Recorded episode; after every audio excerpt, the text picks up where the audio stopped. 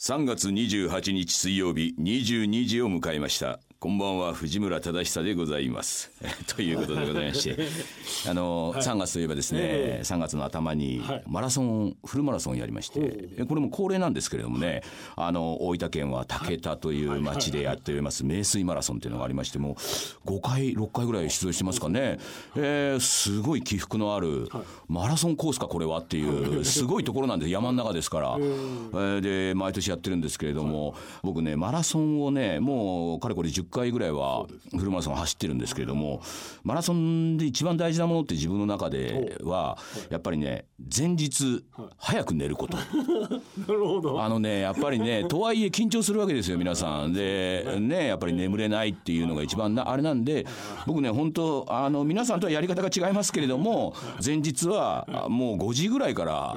飲み始めて でまあ23時間も陽気に飲んで、えー、それで、えー、もう8時9時10時前には必ず寝るっていう。酒は飲む飲みます。なるほど。ただ睡眠時間ばっちり取るっていうことがやっぱり大事じゃないですか、はいはい、と思ってね、はい、まあやってるわけです、はい、それで今まで感想をずっとしてるわけですよ。やっぱ早く寝るって大事ですから。で今回の武田のマラソンもですね、えー、九州まで行って、で5時ぐらいからも飲み始めたんです。うん。そしてねあの僕赤ワインが好きなんでね、赤ワインを2本ぐらいちょっと買いましてですね2本なんか飲みませんよ。ただまあ2本ぐらい買ってワインを飲みながら楽しく談笑してたわけです。えー、またちょっとこれいい感じに寝れるなみたいな感じでやってたらですね僕一緒にずっとマラソンをやっているうちの水曜どうでしょうのグッズを作っている石坂という男がいるんですけども彼もまあずっと僕と一緒に走ってまあヒゲマラソン部っていう名称で走っているんですけれども彼がねあの9時前ぐらいですかね寝始めたんですよ。僕ねちょうどその頃楽しくなってきちゃってもうちょっと飲もうっていうのにあいつ寝ちゃったんですよね。ちょっとね先に一緒に走るやつが寝られるっていうのはこれねあのやっぱりちょっとこっちが不安になるわけですよ。寝るんだったら一緒に寝ようよ。ということでそこから僕ねうんあいつを寝させないためにねあいつが寝息を立てた瞬間にマウントポジションを取ってビンタ張ったりねなんかでやってるうちにちょっとそれが楽しくなっちゃってでまたあいつがこうグーって寝息を立てた時に部屋に忍び込んでって今度は上でリンボーダンスかなんかやったりしてこうあのね何人か釣り引き連れて部屋に黙って入ってこう棒をねやってあいつの上で布団の上でこうリンボーダンスをする。もう3人ぐらいがあいつの上でリンボーダンスをする。でそれもやってまあ楽しくなりましてでまたいやこれは次どうやって起こそうかなで寝るの待ってる寝るの待ってるからまた30分ぐらいは黙ってるわけですよ。で30分寝たなと思った時今度顔のところに、ちょうど炭酸水があったんで、炭酸水かけてやろうと思って、そしたらその炭酸が、ものの見事にこの鼻に入っちゃって、その瞬間ですよ。さっきまで寝てたやつがですよ、スクリューみたいに回ったんですよ。ぐるーって。いやーなんかね俺は人間って やっぱびっくりすると熟睡してても3回転ぐらいはもう羽生結弦選手ぐらいのねもうくるくるってベッドの上で回ってもうそれがおかしくておかしくてで結局それをやって満足して僕はすぐ寝たんですけどその日ね結局楽しくてワインを2本1人開けちゃいましてね、えー、翌日朝9時行ったんですけれどもあの完全に二日酔いっていうかまだ酔ってたんですね。なんかもうこれダメだなと思って。であの武田のマラソンで毎年ねあの僕出てるからパンフレットみたいなね送られてくるんですけどそのパンフレットってやっぱり勇ましくこうスタートをねガーッとこう競技場をまず一周するんですけど 400m そこの競技場の写真があの表紙になってるんですよ毎回。だけど僕らねそんな早い方じゃないから、まあ、遠慮して一番後ろの方からスタートしてたんです。でもそれだとね写真に写らないってことが分かって 今年写真に写ろうって言ってもう早々とあれスタートライン立つのはまあ自由ですから早いもん勝ちなんで行ったらスタートラインまだ入ってたんで。行こう行こうっつって前に行っちゃってもうもう酔ってますからもう 先頭行っちゃって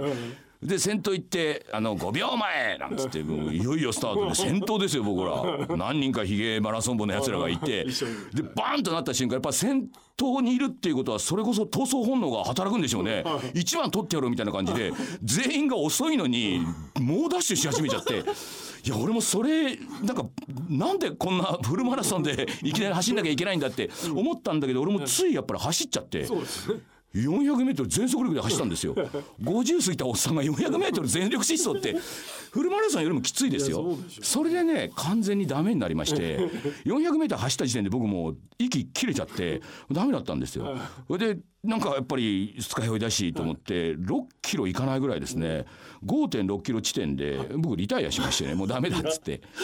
い。や初めてですねフルマラソンで。リタイアしたって。それも6キロ手前っていう。30分も走ってないですよ。ぐらいでただね、あのまま走ってたら僕はダメだなと。これは痛い目合うなと思って、いやみんな心配するんですよ。あのじゃあそんなね、あの無理しちゃダメだよ。あのね僕分かりました。僕無理しないんですよ。他の人が唖然とするぐらい早い段階で あのリタイアするんで僕は決して無理をしない人間なんだな。その時さすがにもう一人走ってるその石坂っていうやつはね藤村さんそんな手前でリタイアしちゃったらみんな応援に来てくれる人もいるんで、あそれはダメだっつって彼はもうあの30キロまで走ったんですよ。その方が俺はダメだと思ってて あのね撤退する時はね早めの撤退。あのね自分がねその後何と言われようとかねそんなのは関係ない。そういうことでね僕はねあの心配しなくて結構です。僕ね案外撤退も早いですから皆さんご心配なくということでございまして。あのそして。